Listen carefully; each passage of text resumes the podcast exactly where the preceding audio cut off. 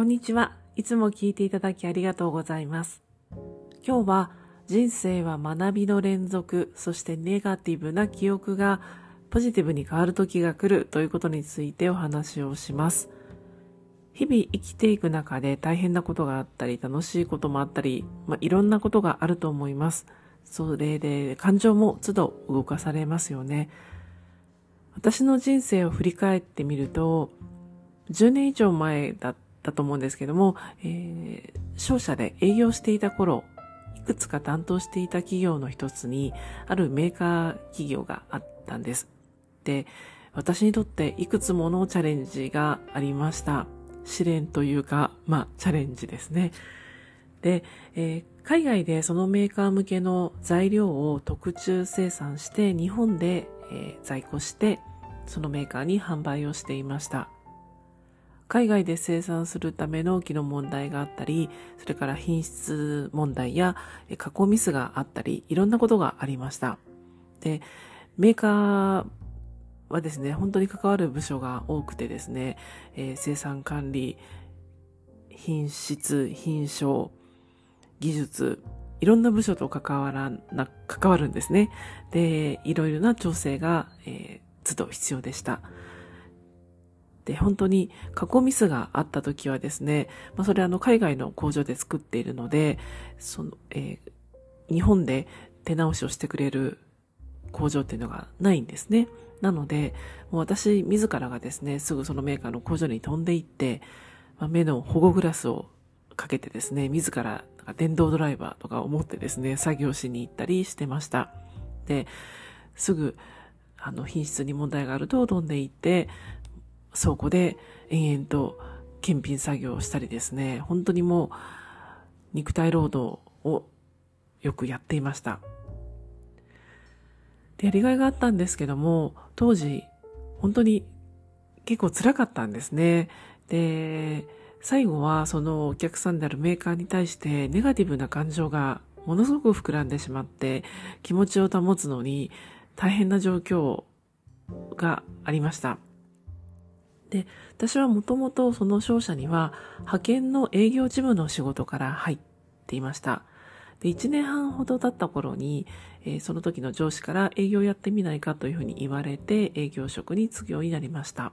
まあ、営業となれば海外出張などもあるので派遣の契約ではできないことがあったので嘱託社員になって、えー、営業職をやっていました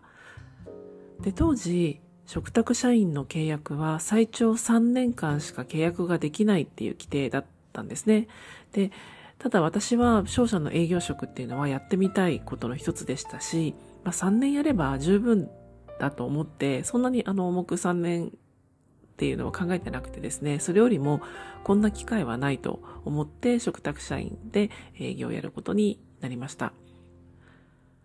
客室乗務員を辞めてからの転職は、事務も営業も未経験ということで、でしかももう30は過ぎていたので、年齢的な理由もあって、なかなか転職先を見つけるのが難しかったんですね。ですから会社の方から営業をやってみないかっていうふうに言って、もらえて、まあ、これはもう本当またとないチャンスと思って、えー、当時決めました。で、結局3年もあっという間で、えー、5年、まあ、最終5年以上契約を更新して働いたんですけども、いよいよもう派遣法が変わるということで、これ以上の契約が難しいっていうふうになってですね、えー、まあ、商社の仕事を退職することになりました。で、まあ、その時の同僚は、本当に、えっていう感じで、そんななんとか、あの、ね、契約をなんとかするとか、えー、正社員になるとか、なんとかあの道はないのかっていうふうに言ってくれてたんですけれども、まあ、ただ私自身はですね、その当時、この契約終了で会社を退職するってなった時に、ほっとした気持ちだったんですね。で、自分から辞めたいっていうふうにはちょっと言い出せなかったので、で、会社都合での退職に、退職になるっていうので、まあ誰にも責められずに辞められるっていうようなことを当時は思っていました。で、でですね、その後何年か経ってですね、もう5年以上経ってから、その当時担当していたメーカーの、まあ、ネガティブな、ネガティブな記憶も薄れてきた頃、もう全然本当私は忘れていたんですけども、まあなんと縁あってそのメーカーに転職することになったんですね。で、まあ家族からですね、あんなに嫌がってたところになんでって言われたんですけど、あ、そうだったなと思いながら、ただでも私は、まあ一生懸命になれる仕事っていうことで、まあ転職を決めて、それが今勤めてる会社なんです。で、そして今勤めて5年3ヶ月経つんですけれども、この5年3ヶ月経った今年のもう今月ですね、3月末で退職して自分で起業することを決めました。で、今の会社ですね、えー、それから関わってくれた同僚、上司、えー、後輩へのですね、今感謝の気持ちしかないんですね。で、まあ、10年以上前に商社でこの会社を担当していた時のネガティブな記憶が今感謝の気持ちでしかないって本当にすごく自分でも不思議に思います。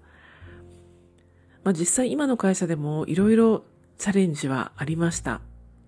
あったんですけども自分が住みたい道を見つけられたことをまたこの10年以上前のネガティブな記憶を感謝の気持ちに変えて変えられたことを思い出させてくれたことを、これはとても私にとって本当に大きなギフトになりました。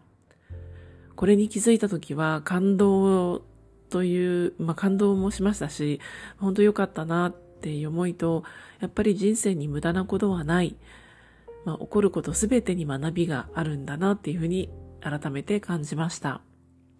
まあ、人生で起こる出来事や出会う人々によって自分の人生が作られているんだなっていうふうに本当に思います。何を体験して誰と出会って何を感じるか一つ一つをこれからもですね大切にしていきたいなって思います。私たちの人生で経験することって一人一人全く違いますよね。で、同じような、例え同じような経験があっても、何を感じるかっていうのが人に、それぞれ違います。で、その人にとって一番必要な時に必要なタイミング、必要なことが起こります。で、それはもしかしたら試練っていうふうに思うかもしれないんですけども、大きなそれは学びで、で、それは後になって必ず答え合わせができる、あ、よかったなって思えるっていうのを、えー、今回私のこの転職して、えーまあ、会社員を卒業して自分で起業するっていう新たな節目で、えー、感じました。で、目の前のことに向き合って、その時々一生懸命向き合っていれば、後々大きなギフトとなって、自分で受け取ることができます。全く無駄なことは一つもありません。えー、今日はちょっと節目に私が感じたことをシェアさせていただきました。今日も最後まで聞いていただきありがとうございます。また次回のエピソードでお会いしましょう。